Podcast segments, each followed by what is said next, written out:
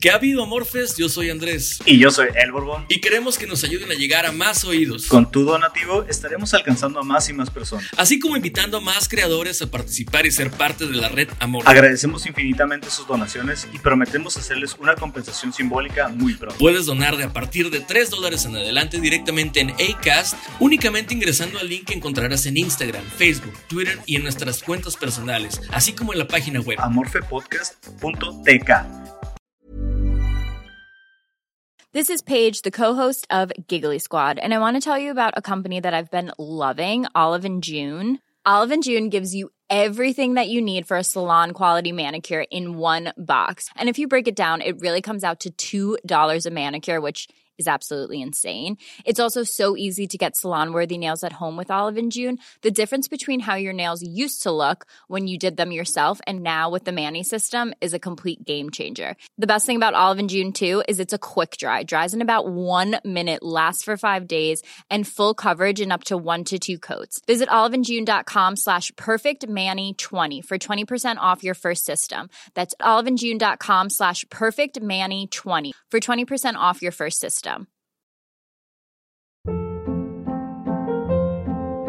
Hold up. What was that? Boring. No flavor. That was as bad as those leftovers you ate all week. Kiki Palmer here, and it's time to say hello to something fresh and guilt-free. Hello Fresh. Jazz up dinner with pecan-crusted chicken or garlic butter shrimp scampi. Now that's music to my mouth. Hello Fresh. Let's get this dinner party started. Discover all the delicious possibilities at hellofresh.com. Simón, yo ya estoy, yo estoy grabando. Vale, pues yo también. Este, estaba guachando hace rato el, el, Estaba guachando, estaba escuchando el podcast de... de, de Roberto con, con Pepe. Ah, verga, es bueno ese capítulo, ¿eh? ¿El segundo, el, el primero o el segundo? El que salió recientemente. Es que yo no, yo no sigo mucho a Roberto Martínez. Me cae medio gordito, la neta. Admito que, que, Simón. que se me hace como que trae este rollo que es muy anti mí. Es muy anti yo. Que es el superación personal y así, güey. Para mí esa madre es Simón. pendejo, ¿no? Pero pues es que es un morrito bien, ¿no? Es un morrito bien de Sí, Monterrey. sí. Ese güey, y yo siento que es la antítesis de mi persona. Ese güey sí es un white chican completamente, güey. Ajá, ajá, güey. O, o más que White Chicken, ese güey. No sé, güey. La neta, güey es simplemente un güey que no tiene idea de qué habla, güey. Para mí. Y se me hace bien curada que gente como Andreas y como Pepe, güey, lo, tenga- Simón. lo tengan en tan alta estima, güey. Si esos güeyes sí saben trabajar, güey. Pues so- son sus compas, güey. Más bien, güey, es como un pedo de compas porque no me explico, sí. no me explico cómo más le dirías a alguien, ah, este, sí, ajá, güey, a lo que él dice, güey, ¿sabes cómo? Sí, Pero- la neta sí. Tengo, tengo amigos que creen que yo soy un genio, güey. Entonces, No vamos a, sí tiene mucho que ver las amistades, güey. no vamos a juzgar nada de eso, que te sigan diciendo, genio, güey, pues uno, mejor para uno, güey. Yo la neta te voy a decir, güey. Eh, bueno, ese episodio estaba bien bueno porque ese güey estaba narrando su experiencia con el, con el DMT, Con la güey, ayahuasca, con la ayahuasca. Sí, bueno. con el changa, güey. Eso yo sí había escuchado acerca del changa. La neta, ahí sí me quedé, ay, cabrón, güey. Cuando estaba contando Pepe ese pedo, güey, mm, me fui, lo estaba escuchando mientras manejaba y te lo juro que era de noche, güey. Me dio, me dio como miedito. Dije yo, güey, no me imagino qué, qué me saldría a mí, güey. ¿Sabes cómo? Estoy seguro que. Está cabrón, ¿no? Esa idea. Yo creo que me saldría algo así de tenebroso como le, le salió a, a Madero, güey, así de. ¿Sabes cómo? Es tu bichi- ¿Cómo se llama en, en Harry Potter esa madre, güey? El, el Patronus. Bueno, sí, digo, el Patronus es como, ah, sí, sí, sí, sí, exacto. Tipo, ¿no? Él, él- él dice, dice el, el terapeuta pendejo de Pepe que cómo me hubiera gustado responderle así, como que Pepe, tu terapeuta es un pendejo, uno por decir que eso es terapéutico y dos por interpretarlo todavía. Pero, este, pero se me hizo bien curada que le dijo, eso es tu ego, güey, es tu ego. Y yo, güey, no, eso fue un mal trip bien cabrón, güey, punto. Lo, lo interpreta como si fuera la astrología, ¿no? güey? Sí, sí, haz de cuenta, sí se me hizo como... Como si fuera como los, de- los que interpretan sueños y eso. Ajá, exactamente, a eso me sonó. Como a Walter Mercado, poco más, poco menos. Anda. Pero, Ándale. pero pues bueno, total que estaba escuchando esa madre y como que me seguí escuchando a, a- a ese podcast y encontré similitudes entre, entre, entre lo que nosotros hacemos y lo que ellos hacen, güey. Es como... ah, según hablan del proceso creativo, pero pura verga, güey. Nunca hablan de eso, güey. O muy poquito. Es una cotorreada, güey, con la persona que, que, que, que tienen enfrente. Y me da mucha risa. Ah, también me, pasé al de cosas el, con, con Jacobo Wong. Ese sí es más todavía como, como lo de nosotros. Ah, cosas, cosas, nosotros le agarramos hace poco, güey, y ya nos lo aventamos desde todos los capítulos a verga, güey. Un día, hace como tres semanas, yo creo, güey. No teníamos nada que hacer y la Liz lo encontró, güey, y nos lo aventamos todo, güey. Está curada, güey. Está entretenido, güey. Está entretenido, nomás que esos güeyes creo que sí hablan mucho desde su privilegio, güey. Como que todas sus opiniones están obviamente basadas en, en experiencias propias de ellos y pues no, no están tan apegadas a una realidad, este, eh, de hecho, güey, a la verga, pinche coraje, güey, para, para el 20 simplificado en 20, güey, iba a ser el, el de, el tema de la gentrificación, güey. Y estos putos lo tomaron ayer, güey, ayer lo, lo hablaron, güey, yo, maldita sea, parece que lo estoy copiando, güey. Por eso hice inteligencia artificial, pero todavía no lo termino, güey, entonces. Ah, ok, ok, ok. Este, Va a estar cabrón ese, güey. Ya, ya quiero, quiero ver cómo explicas la inteligencia artificial. Este, está chilo, güey. Me aventé unos, unos librillos ayer ahí, güey. Y está verga esa madre, güey. Me interesó bastante como para meterle más tiempo a eso, güey. Es que a mí se me hace de entrada difícil definir qué es inteligencia, güey. Yo, como, bueno, desde la perspectiva del psicólogo, se me hace así como, güey, para empezar es un problema eso de inteligencia. Y ahora, ¿cómo a nivel ciencia vas a desarrollar algo que se parezca a eso, que como que no puedes definir muy bien? Es, Sí, un, es un rollo, pero sí se entiende más o menos que es como esa, ese antropomorfismo que podemos encontrar en, el, en, en los objetos inanimados y que decimos, ah, mira, lo hace como un humano. Este, yo creo Sí, que man. ahí, de- eh, pegándose a eso, es la manera en la que ellos van a poder decir que simulan inteligencia, eh, supongo yo. Y que te Sí, pues la finalidad de esa madre es que tenga procesos iguales a los del pensamiento, pues. O sea, que pueda razonar y a través de experiencias pasadas o, o, pues algoritmos, güey, básicamente, poder predecir o, o dar una respuesta basada en lo que ya, en vivencias, o sea, en experiencias como los seres humanos. Sí, sí, sí. Eso es básicamente todo lo que quiere. Por eso cuando le hablas a Siri o Alexa y esas mamadas, güey, pues te contestan, güey, porque están programadas para que, para que a través del lenguaje natural, güey, te contesten. Ándale, esa es, ese es, el- es la clave. güey. Pareciera que, es, que tienen uso del lenguaje. Está bueno, está bueno. parece. Está bueno. Está bien vergas, la neta, güey. Me, me gusta el, el- el tema, güey. Sí, Este, pues. entonces, ¿con qué empezamos, güey? Antes de que te quedes sin pila. Ah, pues vamos a empezar entonces, sí es cierto.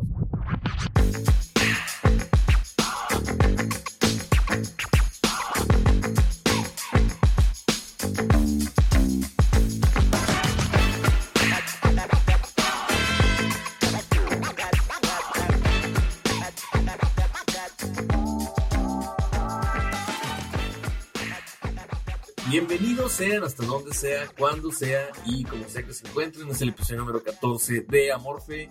El penúltimo, señores, esta es la semifinal de la Champions antes de que se termine toda la parafernalia que trajo este y todo para un gran final. Aunque sí, obviamente también como la Champions se va nada más por un tiempo y regresa después. Borbón, ¿cómo estás tú? ¿Qué, qué me cuentas? ¿Qué me puedes decir? Muy bien, a toda madre, güey, aquí, este, bien relajado, muy tranquilo, este, viviéndola. Una disculpa por, por no sacar capítulo la semana pasada, tuvimos problemas técnicos. Tuve problemas técnicos, tuve problemas técnicos, lo, lo admito, fue mi internet. Ya vinieron a, a- a mejorarlo un poquito, pero aún está estable, mas sigue estando lento. Esa es una queja, eh, quiero hacerlo público, easy. Entonces, pues, Sí, güey. Pésimo. pésimo. Pero no es culpa totalmente de ellos, güey, es culpa de... Bueno, sí es culpa de ellos por no querer invertir en, en mayor cableado y todo eso. ¿Sabes no, qué? Es, es culpa ahora que hablábamos en la previa del privilegio, güey. Te voy a decir por qué. Maldita sea. Porque es eh, yo en el fraccionamiento en el que vivo eh, no tiene cables, no, no tiene cableado por encima de, de, pues tú sabes, ¿no? Suspendido en el aire. todo es subterráneo y para que se vea mejor, sea más bonito, más limpio, lo que tú quieras, más fresón. Y ese privilegio es el que hoy en día me está estorbando para poder tener cable normal, digo, ¿sabes qué? Bueno, o sea, como una conexión normal, unos nodos, unos dos, tres nodos por calle, no, pues se limita a uno por calle, y si la mitad de la cuadra contra todo Easy, pues ¿qué crees? Estamos compartiendo conexión básicamente. Entonces. Sí, pues. Y, y no te entregan todo lo que compras, ¿no? Este, es una mamada todo eso, güey. Este, sí, es, es parte del, el, ¿cómo se llama? El, el tax, el white taxes. Ándale, es el, impuesto blanco. el impuesto blanco. Impuesto el privilegio, güey. ¿Quieres vivir en una cerrada? Pues no puedes tener cable, güey. Tienes que a juego contratar servicio satelital, ¿no? De, para televisión y esas mamadas. Exacto. Sí, digo, ya, ya va progresando poco a poco, pero sí, ya, ya están metiendo la fibra óptica de Telmex, así que a ver qué onda.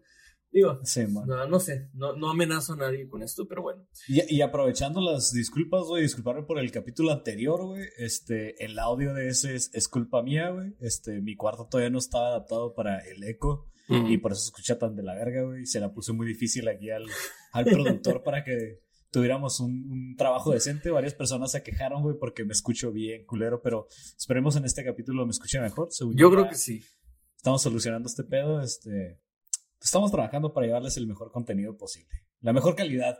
Por lo que veo, se va a mejorar. Sí es un problema. ¿Sabes qué? Es que vamos a ser bien honestos.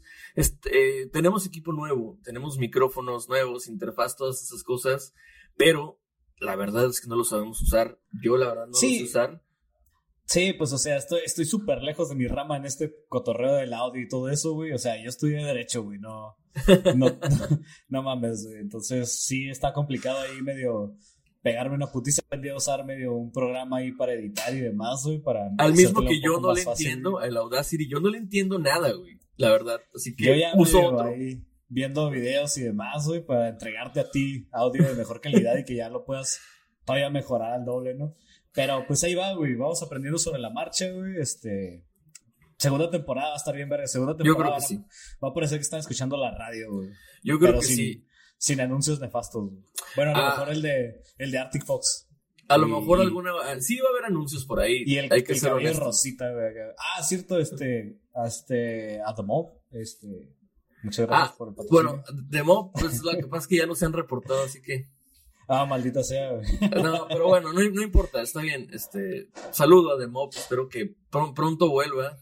Me conteste ese mensaje que no ha sido contestado. Pero bueno, eh, vamos a arrancar, Bourbon. ¿Qué te parece si empezamos? Este, pues nada más, te quiero cotorrear algo, te quería yo contar acerca de, una cosa. Eh, yo, yo siento que lo que vuelve interesante una plática entre una o más personas, porque pues puedes platicar contigo mismo, pero no te puedes contar una anécdota a ti mismo. Entonces las anécdotas suelen hacer más o menos las charlas y de repente pues, traen eh, a, la mesa pues pensamientos no diversos o, o, reflexiones que te pueden ayudar de repente a contextualizarlas y decir oye pues eso no está tan lejos de lo que de lo que alguna vez me pasó a mí o lo que sea no y ahí vas vas vas sacando conclusiones pero hay veces que no todas las anécdotas son propias, que las anécdotas puedes contarlas, no porque las tuyas este, no tengas anécdotas, sino porque a lo mejor la calidad de las anécdotas no son tan buenas. Me ha pasado que yo digo, híjole, pues voy a contar una, anécdota como si fuera mía, ¿no? Y, lo he hecho en alguna, más de alguna ocasión, pero después siempre trato de decir como, no, no era mía la anécdota, solo la conté como si fuera mía. Pero hay una anécdota muy famosa en la cual te la quiero contar el día de hoy. Este, porque creo que tú me vas a poder en algún momento decir, si yo te contara esta anécdota, a lo mejor en unos años adelante, tú podrías hablarme acerca de lo que hoy es el presente, como una anécdota también. Ok, ok. Durante muchos años, este, el ferrocarril de Moscú a San Petersburgo, a San Petersburgo, en Rusia, em, fue, pues primero que nada fue una maquilación de la, del gobierno soviético, de, la entonces Unión Soviética. Este, el zar Nicolás I quien se supone que fue quien eligió hacer esa ruta sobre cualquier otra, San Petersburgo, Moscú, quería que fuera la más eficiente de todas. Rusia es un terreno, en algunas partes, al menos en la parte europea, muy plano. Entonces se daba la facilidad de que podían extender una línea de ferrocarril en línea recta, que esa era toda la idea de la Unión Soviética. Somos tan eficientes, somos tan narrativos que no vamos a hacerlo panorámico, vamos a hacerlo directo. San Petersburgo, Rusia, vamos a aventarnos 649.7 kilómetros en línea recta. Entonces, este, era, era, era, sí era un tema, ¿no? En ese entonces, era, era también aparte por las fechas, pues una obra cara y simbólica, muy, muy grande. El zar eh, Nicolás I sí, tenía como que esta, este semblante de dictadura, de dictador. Entonces, a él se le ocurrió que se iba a inmiscuir en la estrategia, en la ingeniería, para construir ese ferrocarril, sin siquiera ser la gran eminencia en cuanto a geometría, en cuanto a topografía, cartografía y todas esas materias que se requieren tener conocimiento para la construcción de un ferrocarril, además de que la logística y todas esas cosas. Él simplemente por ser el zar, el mandamás de la nación, quería, quería tener como símbolo el hecho de haber sido él quien trazaba la línea, quien decidía cuál era exactamente la ruta que iba a seguir ese ferrocarril. Entonces, cuando se reúnen el comité de la Unión Soviética, supongo que un comité de transportes o no sé, le dicen, bueno, señor zar, tú sabes, e-, él era muy autoritario, entonces todos le tenían como que mucho respeto. Señor zar, aquí está una regla, aquí está un lápiz, por favor, aquí está el mapa, trácenos, trácenos una línea de dónde a dónde quiere, quiere el ferrocarril. El zar toma la regla, la pone entre el punto que dice San Petersburgo y el punto más, más gordo todavía que dice Moscú o Moscow, ¿no?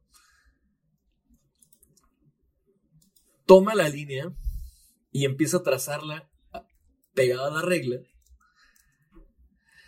pero no se da cuenta el zar que tiene el dedo puesto casi al final de la regla sobre la regla, lo cual crea una curva pequeña, como del tamaño de su dedo, en el mapa. Entonces todos se le quedan viendo. Nicolás primero voltea a ver el mapa, deja el lápiz sobre la mesa y dice, ahí está. Todos dudaron de decirle algo. Mucha gente decía, vamos a trazarla tal cual y vamos a hacer esa curva que se extendía como unos 17 kilómetros. Era rodear 17 kilómetros la nada. No había necesidad de rodearlo. Sí, o sea, podía seguir derecho y no pasaba nada. Sí, podía seguir derecho y no pasaba nada. Qué estupidez. Bueno, es una estupidez. Entonces, eh, en la construcción, la logística, ya no con el SAR ahí, dijeron todos, güey, esto se tiene que hacer como dijo el SAR. Punto. Bueno, durante muchos años, estamos hablando desde que esto ocurrió por allá del, año este, 1890 eh, y tantos, hasta por ahí de los noventas, el ferrocarril de Moscú hacia San Petersburgo tuvo esa desviación de 17 kilómetros que rodeaba absolutamente nada. Qué mamada. Después, durante ya el siglo XX, se o sea, ya, ya a finales del, de hecho, ya finales del siglo XX, se decide, pues, mejor remodelar eso y ponerlo, eliminando así la leyenda del dedo del zar. A esa anécdota se le conoce como el dedo del zar. Un error, un sesgo evidente, en el cual el dedo del zar creó esa parábola ¿no? Innecesaria en el mapa, que terminó, como te digo, siendo una desviación innecesaria de 17 kilómetros. Lo que pudo haber sido un kilómetro recto, se hicieron 17 hacia un lado. Entonces, yo te quiero pues decir, este, el totalitarismo autoritario, el poder de una sola persona o de un grupo de personas, pero que se reduce únicamente a que las decisiones los toma alguien en específico, es a lo que se le conoce como totalitarismo. Es el término que se conoce, o es a las ideologías o movimientos que se les conocen este, como la como este totalitarismo, que la libertad está seriamente restringida y que el Estado ejerce todo el poder sin divisiones ni restricciones. Yo diría, tú dirías, o no sé, quiero, es lo que quiero preguntarte, ¿tú crees que se parecen algo a lo que vivimos de repente en México con el tren Maya, con las refinerías, con la Cámara de Diputados? No sé, o sea, ¿tú crees que estamos no sé, ¿tú crees que podríamos llegar a decir el Insabi, por ejemplo, es el dedo del zar mexicano? O no sé, algo. Yo, yo creo que sí. Y, y el, ¿cómo se podría decir? Y el sinónimo o la, la copia o el, la resemblanza del no decir nada, güey, de estos sujetos, de, de no decirle, hey, pues hagamos la línea recta nada más porque pues, el error es evidente, ¿no? Es los secretarios que renunciaron al inicio ¿No te recuerdas? Creo que el de. Eh, fue el secretario de Turismo, si no me equivoco, el que renunció. El primero. no, no, recuerdo bien exactamente el fueron los También fue el de Turismo, el de, el de Crédito y Hacienda, Hacienda y Crédito Público y uno más. Creo que ahí, ahí es, esos son los, los sujetos, que los peones que no dijeron nada y nada más, pues, o hicieron su trabajo o se fueron a la chingada. Entonces, creo que ahí, ahí está la resemblanza, ¿no? Este, unos callaron este, hicieron el trabajo y otros callaron y renunciaron. Entonces creo que sí existe un parecido en el totalitarismo. Hay hoy en día no una censura, no lo quiero llamar censura porque pues sí sigue existiendo la libertad de expresión y el poder hablar y demás.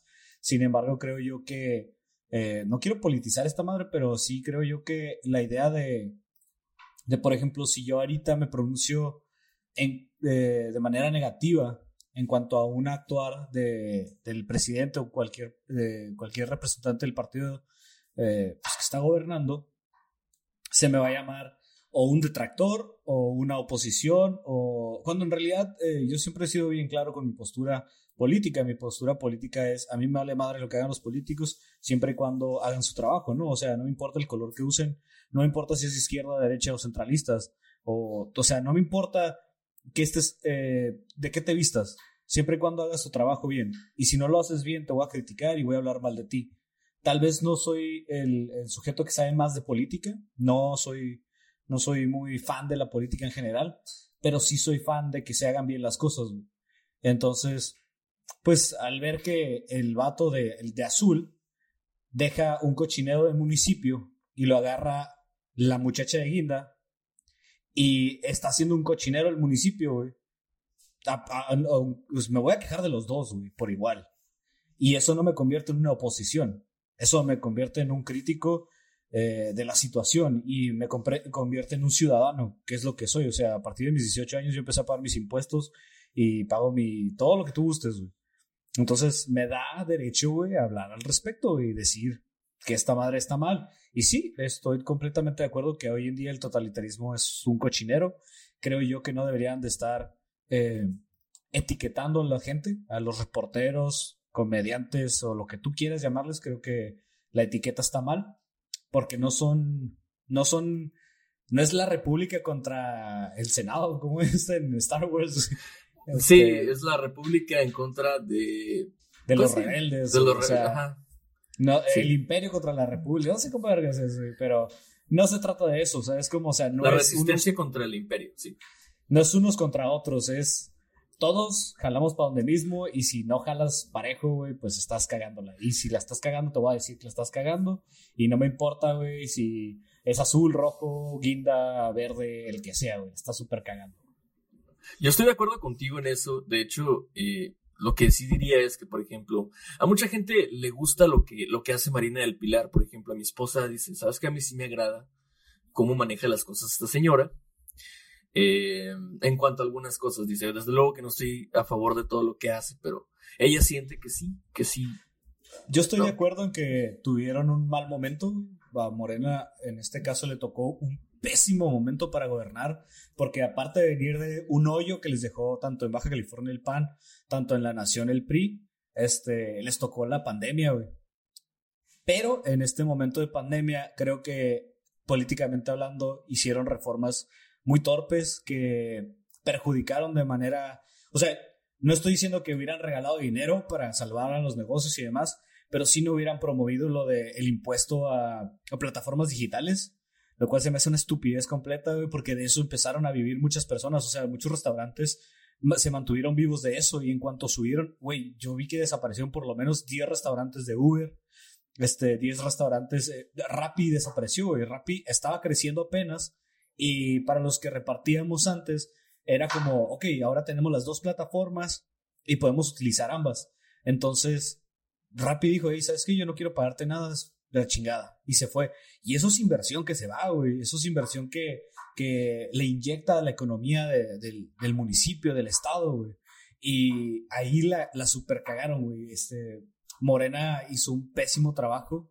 Yo sé que no es, no es directamente Marina del Pilar, porque pues ella es municipal, pero creo yo que el, el Congreso hizo un pésimo trabajo ahí. No, no supo no supo apegarse, o sea, no supo trabajar en contra de la corriente y prefirió seguir, dejarse ir con la corriente y morir, pues.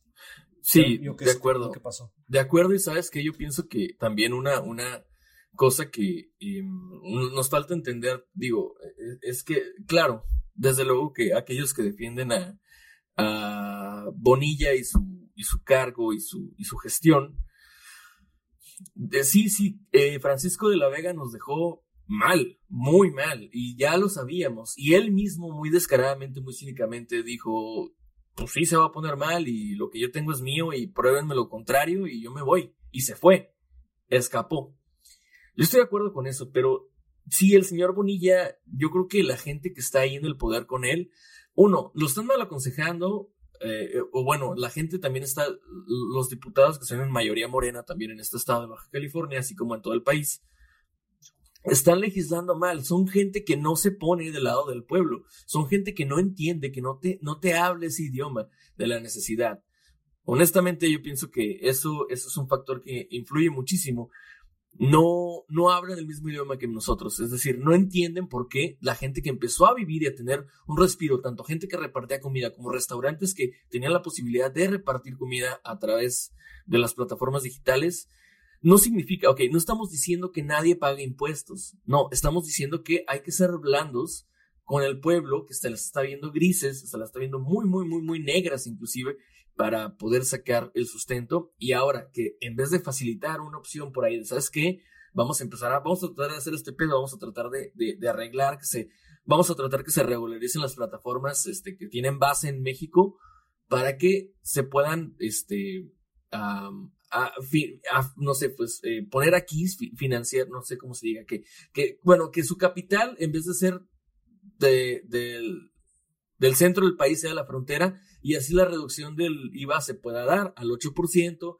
ese tipo de cosas. Si hubieran ofrecido facilidades, que eso creo que es lo que quiso hacer Rappi, les dieron la negativa, no, es como, no, no, no, tú, tú no eres, tú no eres de aquí, no eres local, no puedes pagar 8%, y por eso Rappi se fue, y creo que ya volvieron, pero de todos modos, pues por ahí está. Tuvieron que hacer un sacrificio los de Rappi. No se trata de eso tampoco. No se trata de espantar a los inversionistas. Se trata de comprender la situación, de tener una buena lectura y poder, en vez de decir, ah, ¿sabes que No, pues que pagan impuestos todos. Sí, de acuerdo, deben de pagar impuestos todos. Yo estoy totalmente de acuerdo con eso. Pero, sé blando, sé blando con el pueblo. Es, es, es que son los modos de hacer las cosas. Yo creo mm. que si a mí como negocio me dices, hey, tienes que pagar ahora 10 mil pesos de un putazo, güey, cuando es mi temporada más baja de la vida, güey este, no lo voy a poder pagar, güey. No, no voy a poder, no voy a estar al tanto de ello. Entonces, yo creo que esas formas ocasionan que los negocios estén por debajo del agua, o sea, que no se regularicen, que los, que los patrones no tengan a sus trabajadores en el seguro y demás. Y no estoy justificando que hagan las cosas malas, sino que le estoy dando una razón de por qué pasan. O sea, no se la, no, no se la pones tan fácil al empleador para poderte dar resultados y para que tenga sentido lo que están haciendo. O sea, quieres que, ok, te heredaron un problema, pero tú ya sabías que existía ese problema. Y lo quieres solucionar a través de algo que no tiene ningún sentido. O sea, la correlación entre uno y el otro no existe como para que tú digas, ah, es que mira, el gobierno pasado no cobraba impuestos a plataformas digitales y por eso estamos jodidos. Voy a cobrarle el impuesto a plataformas digitales y ya voy a solucionar mi problema. No, lo único que hiciste es que cerraste más empleadores, más gente que tenía a flote el barco y eh, como dijo este, el de la Cámara de Comercio, ¿cómo se llama? Eh, de, Hoyos, este, él, él lo comentó una vez, dijo, nosotros mantenemos, o sea, los empresarios mantenemos este pedo arriba, güey. O sea, los trabajos que generan los, los gobierno, güey, no son creo que ni el 20% de los empleados que generan, eh, de que los empleos que generan todos los empresarios en México, güey, en Baja California, güey. O sea, el hecho de que tú corras empresas de aquí o que cierren empresas de aquí, estás generando mayor desempleo y ese es uno de tus grandes problemas. Al inicio de, de, la campaña, de las campañas de, de, López Obrador y demás, prometió que iba a generar muchísimos trabajos y demás, ¿no?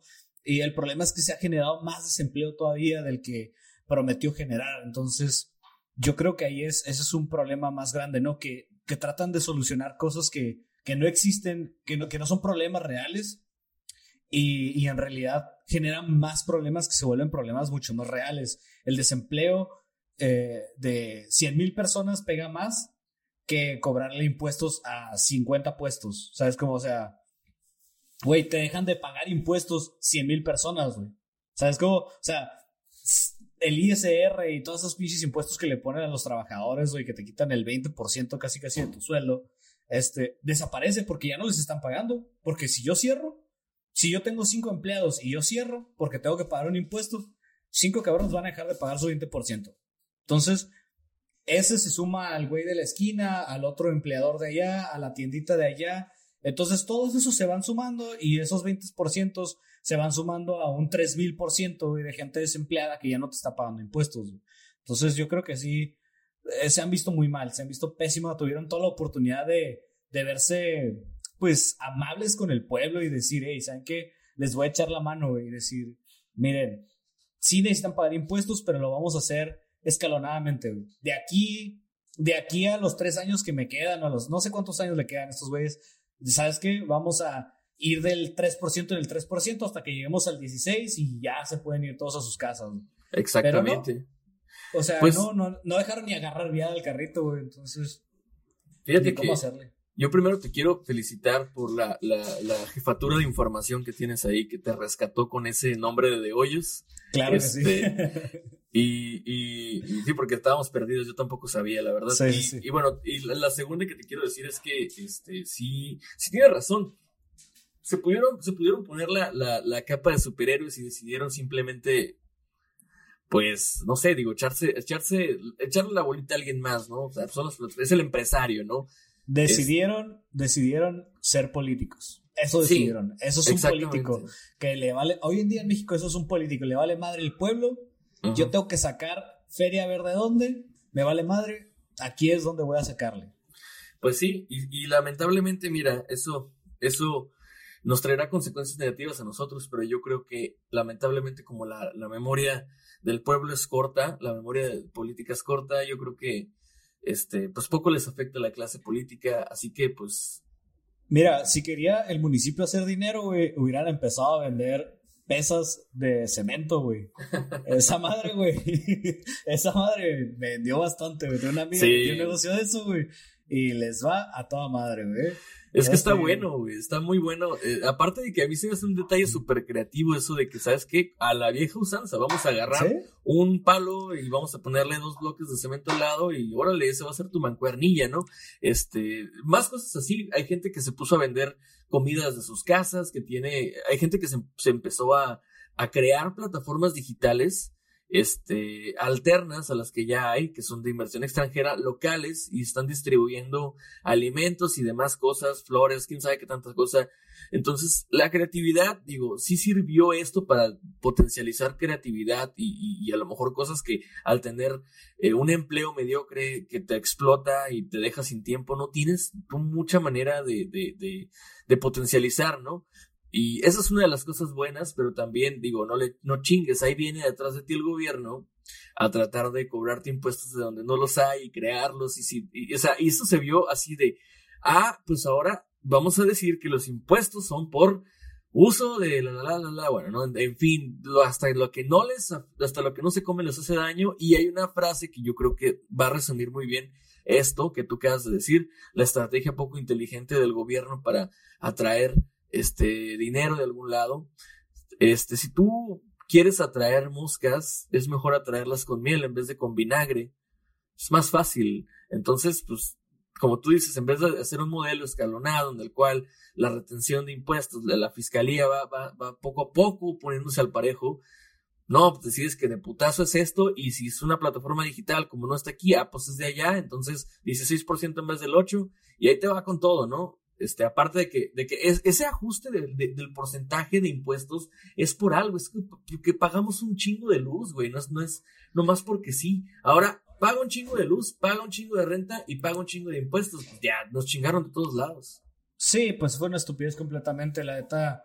Era el, peor momento para hacerlo, güey. Era cuando más necesitábamos estar encerrados en nuestras casas con Netflix, Uber Eats y Amazon Prime y todo eso y llegan a meterte impuestos sobre, sobre las plataformas digitales, güey. O sea, eh, pésimo el movimiento, la verdad. Este, yo creo que ese, ese tema lo podemos cerrar con, con la siguiente idea. Y es, si en tiempos de pandemia tu mejor solución es subirle el precio a Netflix, güey, eres un pendejo. Me cae, me cae que sí.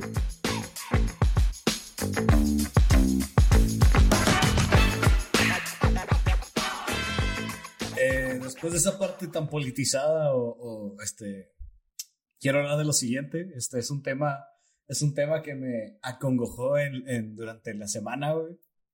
Y fue, pues, primero voy a, voy a hacer una, una aclaración. No estoy a favor ni en contra. Que se haga lo que se tenga que hacer y que sea la mejor solución para todos y que tenga la solución más positiva de este conflicto entre comillas. Yo creo que estás, hablando, estás hablando del Cruz Azul y Billy Álvarez. este, de hecho, ya se, ya renunció Billy Álvarez, que bueno. Sí, güey, era tan fácil como eso, ¿no? Para que desde, el desde el reclusorio. Desde el reclusorio antes de que desafiliaran al Cruz Azul. Este, no, este, la idea es el aborto eh, y, y, los pro vida, ¿no? Este, autollamados pro vida y autos llamados pro aborto, ¿no? Sí. Este, a mí eh, valen un pepino, valen un cacahuate, lo que hagan cualquiera de los dos grupos. No me interesa en realidad su, su ideología, porque el tema no se trata de ideas, no se trata de, de suposiciones morales ni quién es mejor y quién es peor, porque no se trata de ellos. Se trata de un tema en particular en el cual no vamos a, a debatirlo, Es un tema del cual se puede platicar y el cual se tiene que llegar a una, no una solución, sino a un resultado positivo, ¿no? Claro. Y con positivo me refiero al más beneficioso para todos, ¿no? En el cual si quienes dictan las normas dicen que eh, debe de ser de cierta forma, estoy completamente de acuerdo con ellos. O sea, de acuerdo en el sentido de que si ellos creen que eso es lo correcto, adelante, no tengo ningún problema, porque así se va a legislar, ¿no? Entonces, ¿a qué voy? Últimamente, güey, he estado viendo un chingo de esas falacias que, que, de las que me enseñaste a, diferenciar, güey. en este caso, las falacias ad hominem, que es al hombre, ¿no? Sí. Que en lugar de atacar la idea, atacas al sujeto, güey. Todo comenzó, güey, con un post que decía algo así como, ah, sí, México no es pro vida porque, porque en México hay 90% pornografía infantil y se mueren las embarazadas y demás, ¿no? Entonces, ok, lo comprendí completamente y dije, sí es cierto, tal vez existe una doble moral y estamos, los, eh, perdón, y los pro vida están viendo o, o erigiendo un estandarte en el cual dicen, somos pro vida, pero nada más ciertas vidas en particular nos interesan, ¿no? Pero ese argumento, creo yo, en mi persona, que no invalida que el sujeto siga pronunciándose pro vida, porque son dos problemas completamente ajenos. ¿Y a dónde voy con toda esta plática y esta madre? ¿Crees tú, o, desde dónde ves tú, o cuándo ves tú que vaya a acabar esto de debatir con falacias que no tienen nada que ver dentro de la plática que se debe de llevar. Estamos llevando debates, que son, como tú ya los has llamado, estériles, que no llevan a ningún lado porque todos están virtiendo ideas que están basadas en su moral o en creencias religiosas o en lo que creen mejor para ellos. ¿Sabes tú? Sí. Entonces, pues me causa un tremendo conflicto ese tipo de ideologías por ambos lados, güey. O es, que, es que, mira, sí entiendo, yo eh, precisamente es eso, que la óptica, el problema es siempre desde dónde hablas, desde qué es lo que, qué es lo que hablas y por qué lo estás diciendo, ¿no? Si todo eso obedece a una cosa personal en la cual tú muy, personal, muy personalmente, vale la redundancia, crees, ahí, hay un problema, que es que el otro, el, tu interlocutor no está obligado a necesariamente percibir como verdadero eso que tú dijiste. Entonces ahí se vuelve un debate estéril. Yo estoy debatiendo acá, y tú estás debatiendo acá, o yo estoy debatiendo acá y tú acá. Entonces ambos están gritando cosas, pero no están viendo lo mismo. Mira, te voy a poner, te voy a poner un ejemplo. Imagínate que yo, tú y yo tenemos una caja negra enfrente de nosotros en la cual se le puede levantar un velo y meterte dentro de la caja. Y nosotros nos dicen, ustedes métanse las cajas y van a juzgar lo que hay adentro. Vamos a ver quién tiene razón. Y en tu caja hay una manzana verde y en la mía hay una uva morada o una uva, una uva morada, sí, una uva roja, ¿no? Y yo te empiezo a decir, ah, pues esto definitivamente es redondo, tiene una forma como de ovalada y es de color rojizo. Y tú me dices, estás pero si bien pendejo, güey. Esto obviamente tiene una forma como de corazón y es de color verde. Estás bien, güey, ¿cómo no te das cuenta de que es redonda y que no sé qué? Estás bien. Entonces, eh, ok, ¿qué pasa ahí? Ambos estamos diciéndonos uno al otro por qué estamos mal, pero no estamos viendo lo mismo. No tenemos lo mismo enfrente. Es algo así, es algo así de absurdo y dense cuenta.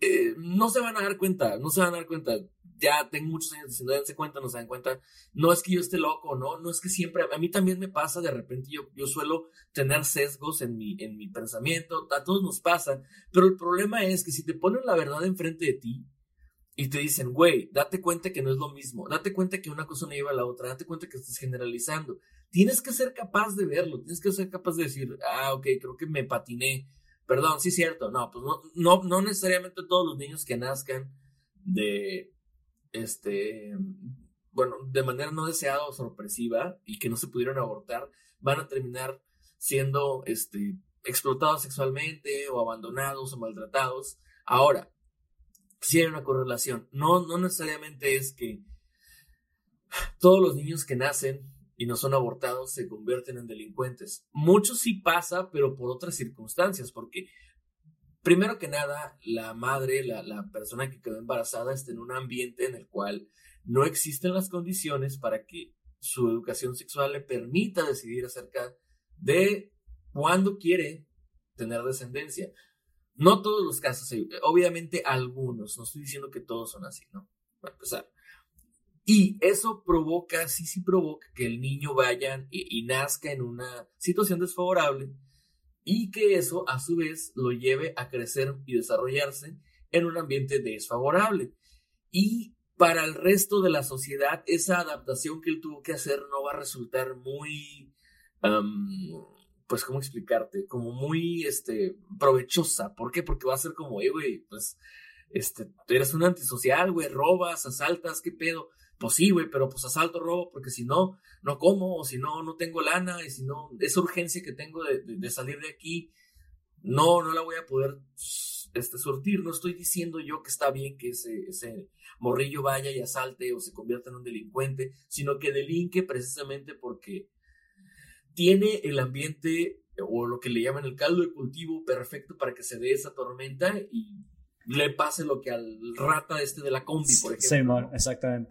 Pero es que, eh, o sea, ese supuesto yo lo puedo eh, quemar, güey, como con una falacia extra. Este, no recuerdo cuál es el nombre de este tipo de falacia, pero a ver, yo te voy a decir el supuesto y tú me dices qué tipo de falacia. Digo, a ver si le atino. Eh, entonces estás diciendo que el aborto es la solución para la delincuencia, güey.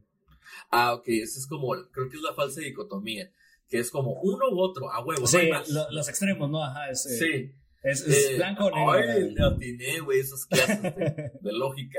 Oye, pero no, este, fíjate que, que sí, precisamente eso se da mucho. No es que el aborto sea propiamente una solución, güey. Lo que pasa es que muchas veces es una solución para que se puedan enmendar ciertos errores y que no haya una consecuencia ten- tan negativa. Porque ya el hecho, güey, ya el hecho de que una chica le vaya y le tenga que decir a sus papás, oye, pues Sí, estoy sí ya, embarazada". ya, ya, se vuelve una- una- un dilema, y este- Exactamente. Pero fíjate, ahí te, te voy a pausar tantito. Es que esa, esa conversación o esa plática, cuando la tienen dos personas de, en los extremos, cuando estos grupos radicales la están tomando, voy a llamar grupos radicales porque sí se pasan de, de macana en muchas ocasiones.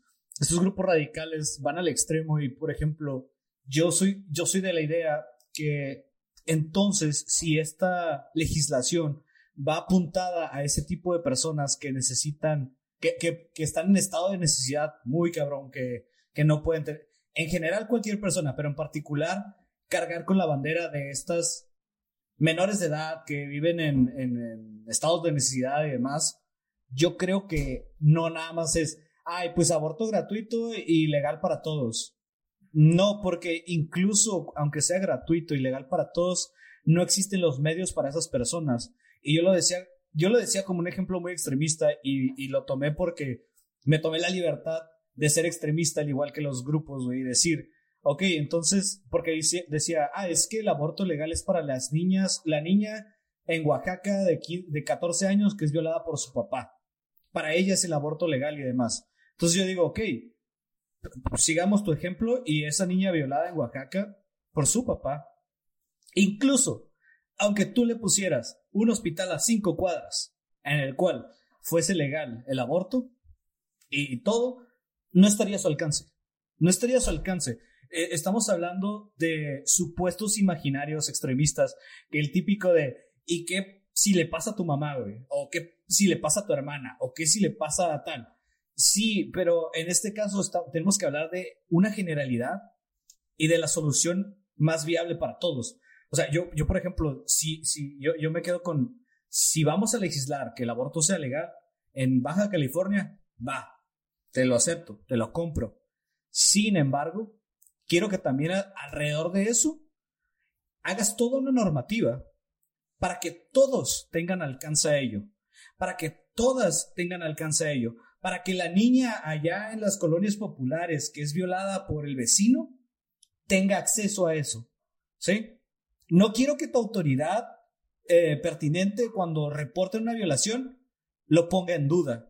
O, ay, es que no sabemos. O, ay, es que vamos a ver. No quiero que tu sistema de salud me dé una cita para un aborto en seis meses. No quiero- Exactamente. To- Todo eso quiero que legisles alrededor de ello, si eso es lo que vas a hacer, porque esa es la solución. Eh, no es una solución porque no es un problema, sino es la, la vía para que todo esto converge y tenga sentido. Mm, claro, claro. Porque, porque, por ejemplo, a mí me dicen, no, que aborto legal para violaciones y para lo demás, para violaciones y el riesgo de la madre. Eso ya existe, es- ya está despenalizado. Sí, empecemos por ahí.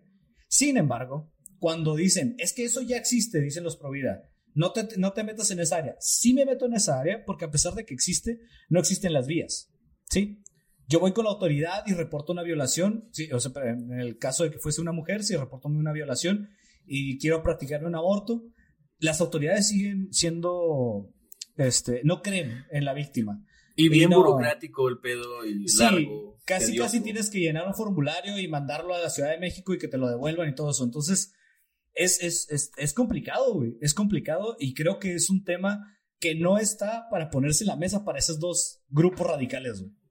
Sí, sí, sí. Y sabes qué, yo creo que, que, ajá, el problema es que no es tan sencillo como eso. Otras personas me han sugerido, por ejemplo, bueno, está bien que haya aborto, pero que venga con, em, venga con educación sexual de calidad y lo que sea. Bueno, claro, o sea, es que es el problema. No se trata de que Carmen, que le gusta hacerlo sin condón, o se le olvida o lo que sea, Porque Diga, no se pues, siente al- igual. porque no se siente igual, lo que sea, diga, pues al rato me hago un aborto. No, no se trata de eso. No, no, no. Sí, Por pues supuesto tampoco, que- son, tampoco eh, Luciana, la que se toma las pastillas del día después, como Tic Tacs, güey, tampoco es para ella, pues, ¿sabes cómo? Exactamente, exacto. Entonces, mira, ahí, ahí, va, esa es la cosa. Cada quien tiene que, puede tener los abortos que quiera, estoy de acuerdo en eso. Yo creo que el problema va a ser aquí determinar si es que es que esos eh, procesos que se van a despenalizar van a tener una consecuencia positiva. Porque puede ser, mira, ahí te va, insisto, que el aborto esté despenalizado no garantiza que va a haber menos muertes.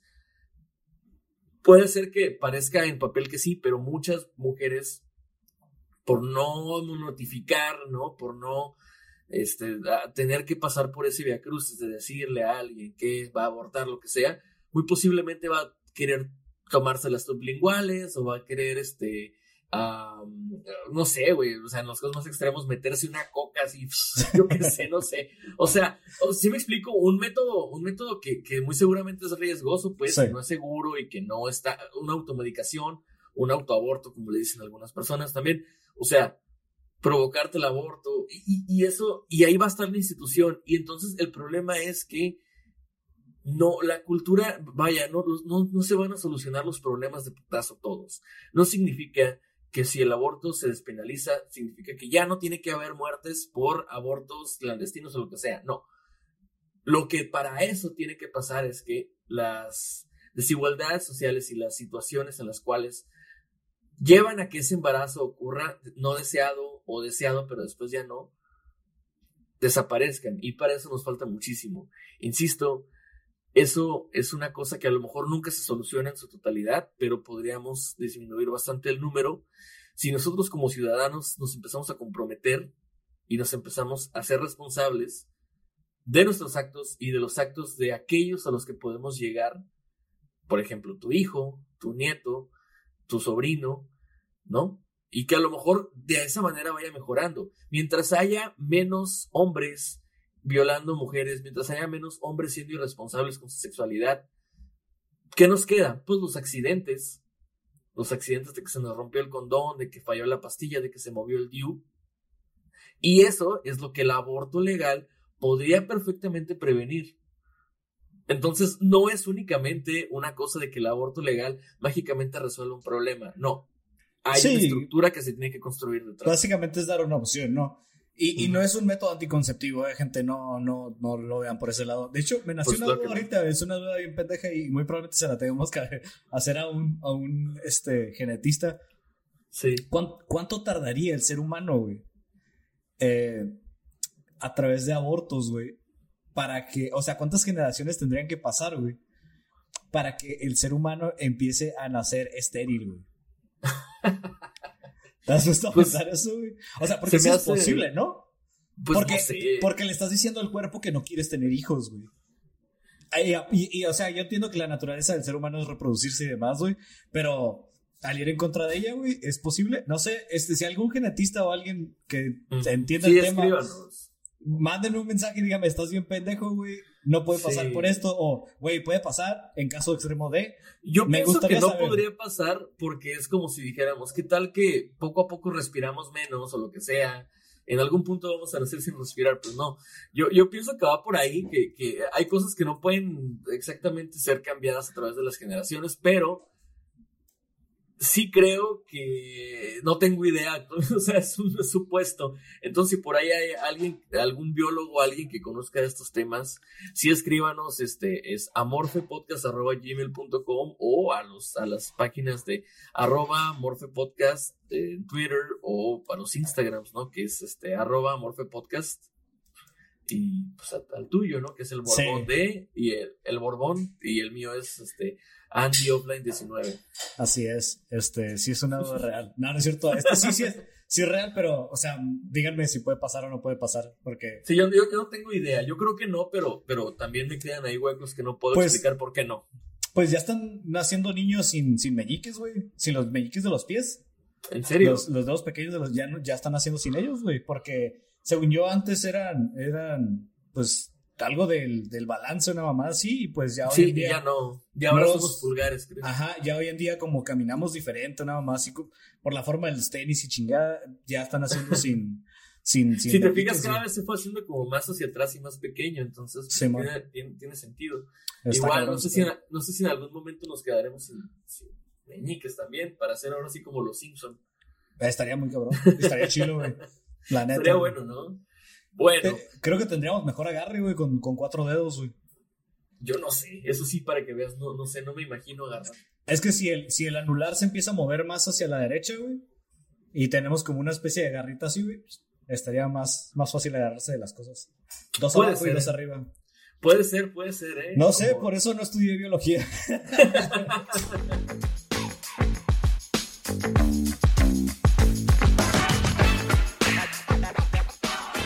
Sí, este. Bien, pues para el tercer bloque, güey, yo guardé la siguiente idea que me robé de un Facebook. De. Dame dos segundos y te encuentro el post y te digo.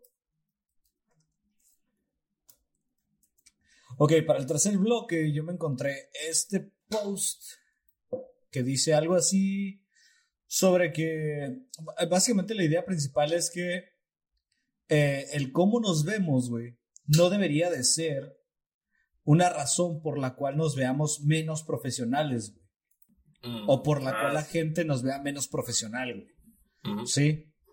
Yo, este, lo veo como... Ah, se me hace un tema complicado porque no creo que el cómo te veas te hace menos profesional.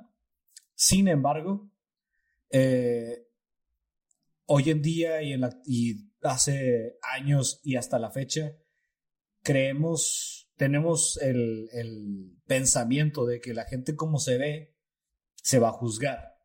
¿A qué me refiero? Es, si te vistes como un vagabundo, para mí eres un vagabundo y para todo el mundo. Sí, va a haber gente que te dé una oportunidad y demás. Sin embargo, creo yo que el cómo te ve la gente no, Aguanta, aguanta, güey. Como dirían las básicas, de mí no, ¿eh? De mí no. es, es eh, oh, por ejemplo, tú que estás tatuado en, en ciertas áreas, Sí. la gente sí te ve mal, ¿sí o no? Sí, claro, güey. Y luego, más, me acabo de, de- de hacer estas maravillas, mira. Entonces, bueno, antes traía piercings en la, en la ceja, en, en la nariz y en el labio. Y, y yo te hago Es- una pregunta, güey. ¿Es, es culpa tuya o es culpa de la otra persona? Que me juzguen, eh, no, es que, es que, híjole, qué buena pregunta. No lo había pensado de quién es culpa. En lo que piensas, yo te voy a decir lo siguiente. A ver, para, dale, dale. para mí, no es culpa de ninguno de los dos. ¿Ok? Te voy a explicar por qué, güey. Porque una vez un vato me explicó, güey, que la gente no es pendeja, güey. La gente, güey, se va creando con base en sus experiencias. güey. ¿Sí? Sí, sí. Sí. Y en este caso, güey, en particular, si alguien te juzga por cómo te ves, no es culpa de esa persona al juzgarte. Tal vez el darte un trato digno sí debería de ser obligatorio para todos. Sin embargo, que esta persona te vea y diga, ah, tal vez es un delincuente, eso ya es un pedo mental que se le fue haciendo por sus experiencias personales, ¿no? ¿A dónde voy, güey, con todo esto, güey? El post habla de cómo se visten las personas y cómo suben las fotos a Instagram o Facebook. ¿Sí? Que yo le llamo, yo, yo lo hablo más burdo y digo, es que por subir fotos en calzones me hace menos profesional. Y creo yo que, que no te hace menos profesional, pero sí permite que la gente a tu alrededor te vea menos profesional. Entonces, eh, el subir fotos en calzones, güey, ¿te hace menos profesional? Bueno, es que no, no, no, no te hace menos profesional. Porque el, el que seas profesional, pues implica que, que te manejas bajo, bajo- ciertos bajo ciertos estándares. Sí, que hagas bien tu jale, ¿no? O sea, Sí, o que, o que al menos eh, sirvas para el propósito de una manera siempre, pues cumpliendo una expectativa. No sé, por ejemplo, el, el no ser profesional sería que, que hagas otras cosas que no están relacionadas con tu profesión. Es lo que yo creo. Y lo profesional es que, pues, sí, sí, sí cumplas esa expectativa. Ahora, otra cosa, güey. ¿Por qué podría parecer que sí, sí es, así es poco profesional que te vean en calzones? Bueno, la cosa es que estamos acostumbrados a, al aparentar, ¿no? Y, eso yo lo, lo, entiendo, ¿no? Las apariencias sí es lo primero que tú ves de alguien, pues por supuesto que quisieras tener una idea acerca de eso. Dices, ¿sabes qué? Pues sí me gustaría tener una idea de cómo se ve a alguien mm, basado en, en, en, la vista, ¿no?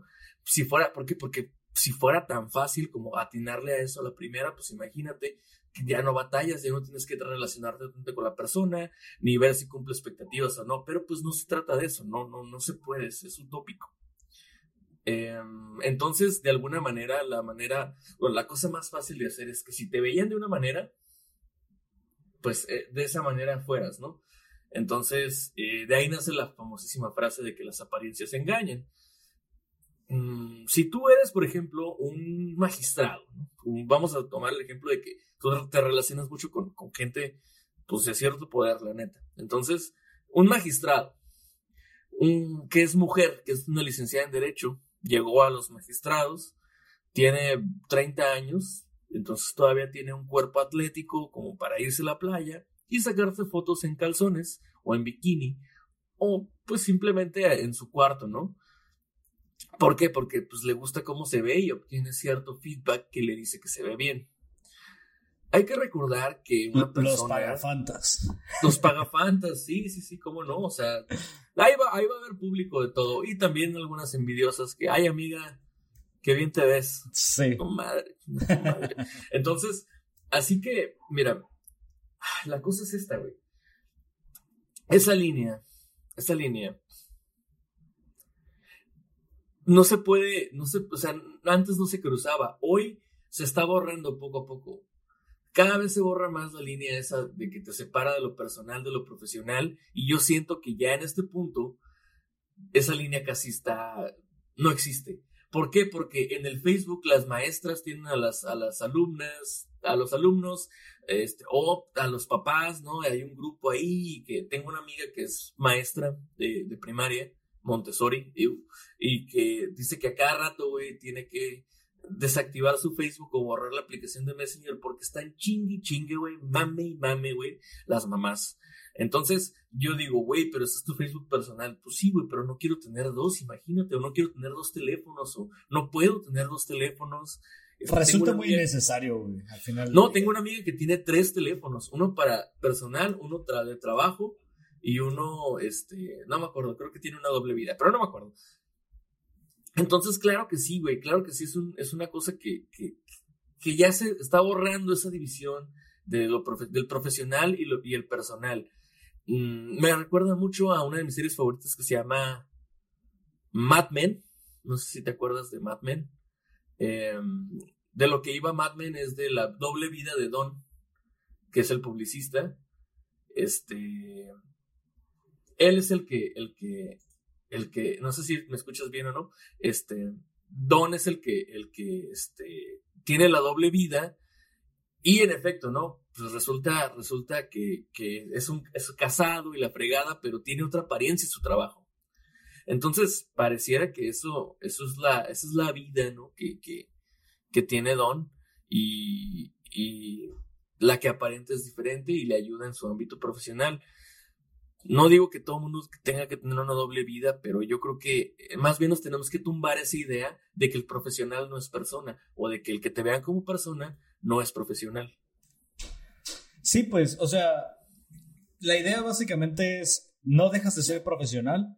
Sin embargo, hoy en día, hasta la fecha, seguimos eh, dándole una etiqueta a las cosas por cómo se ven. Güey, han pasado 50 años, güey, o más, güey, tratando de normalizar los tatuajes, güey. Y es fecha todavía en que lo siguen viendo mal en muchos lugares, güey.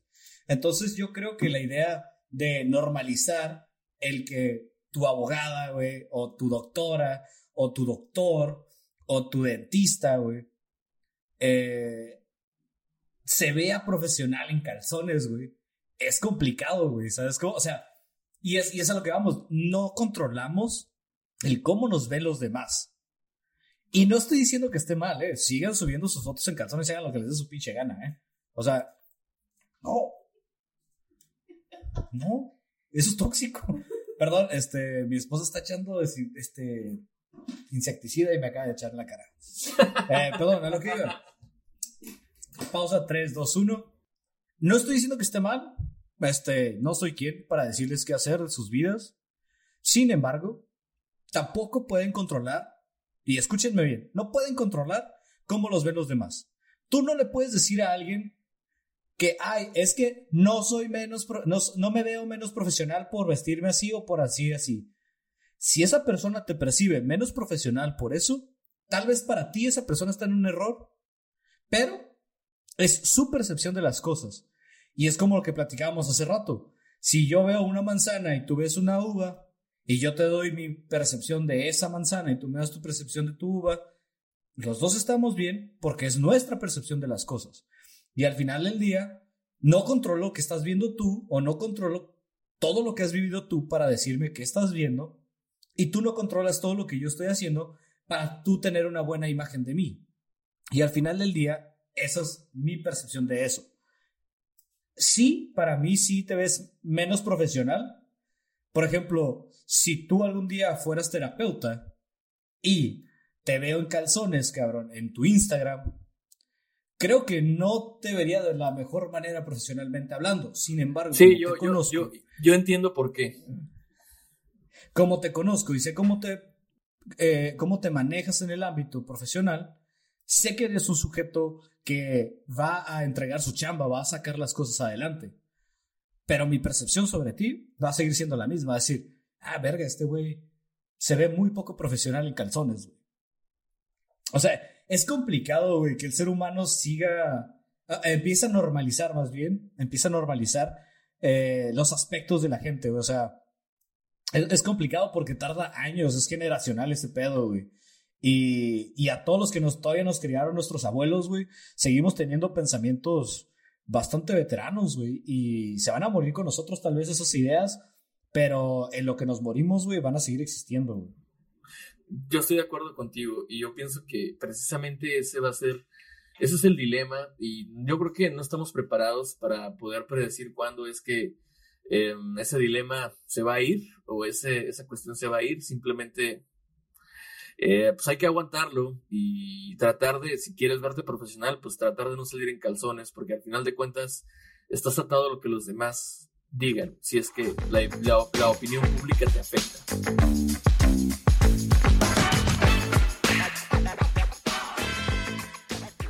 Nada más eh, decir que ya es este la última, la última, no, perdón, la penúltima semana que, que estamos este, esta temporada con, con ustedes. Y, pues nada, que me interesa que la siguiente temporada mejore mucho. Eh, yo creo que sí va a ser así. Estos problemas técnicos que estamos teniendo últimamente, espero ya no tenerlos después. Esa es una. Y la otra es que la calidad mejore mucho y tengamos como que más, cada vez más contenido diverso, ¿no? Que, que a lo mejor yo siento, Bourbon, que esto es como un universo muy nerd que estamos, que estamos creando eh, pero me gusta, me gusta porque, como te digo, este proyecto de Amorfe sí nació bajo la inspiración de, otro proyecto que se llamaba Puentes, Puentes MX, que yo tengo muchos años siendo fan de, ese, de ese proyecto. Este, Puentes MX murió este año y pues yo como que juré, ¿no? Voy a hacer, intentar hacer ahora yo mi Puentes, a mi manera, por supuesto.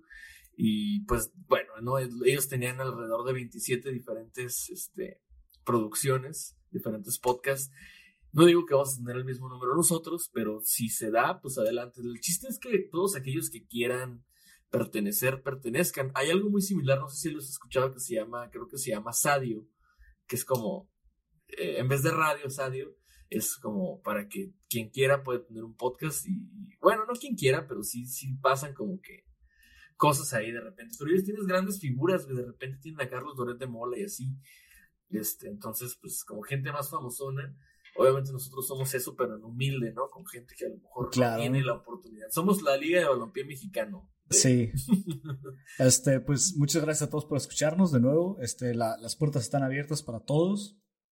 Este, de hecho, un saludo a, nuestros colegas de la Taberna de Sócrates. Es un podcast de aquí de, de Mexicali también. Este, un, un tocayo, Francisco Robles, este, nos invitó a una colaboración ahí posterior a, yo creo que ya la segunda temporada la, realizamos con ellos, ¿no?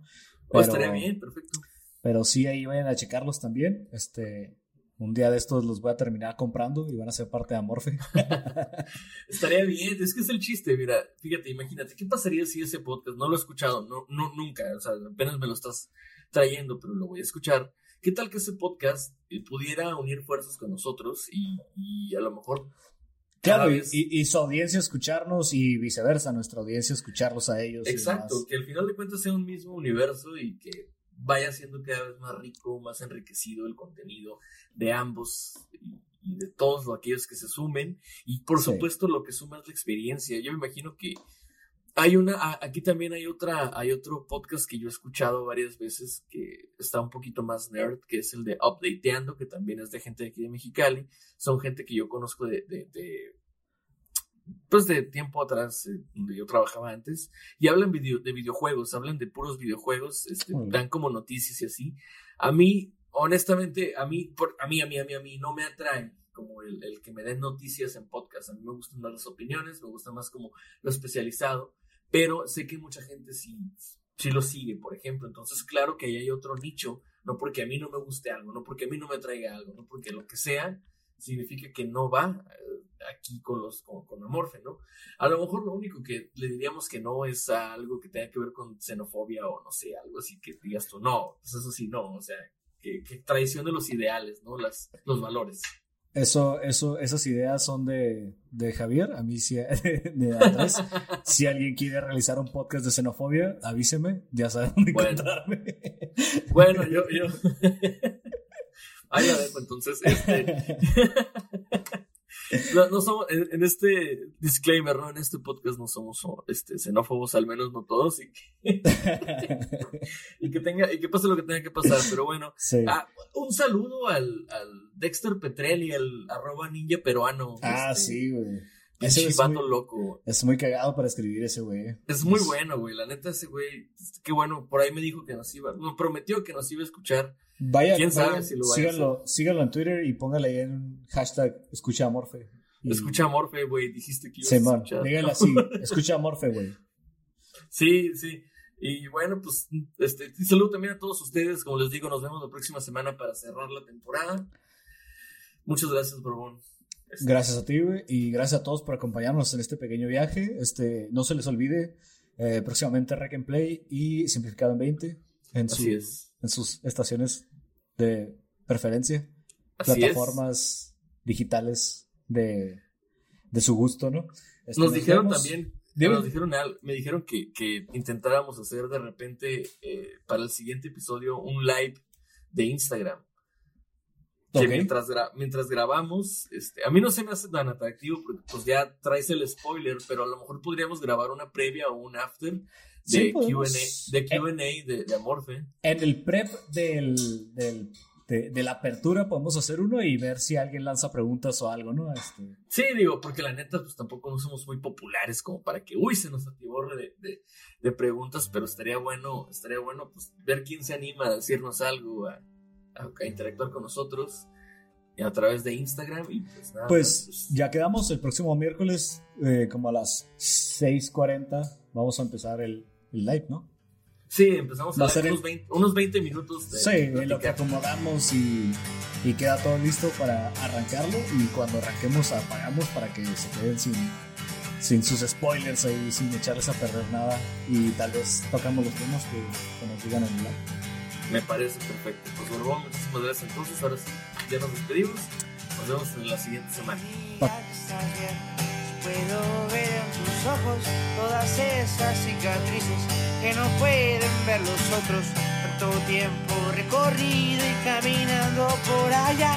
Y los días que pasamos ambos hasta Navidad. Pero ahora ya no estamos juntos. La verdad idea que nos hicimos. Espero que estemos mejor.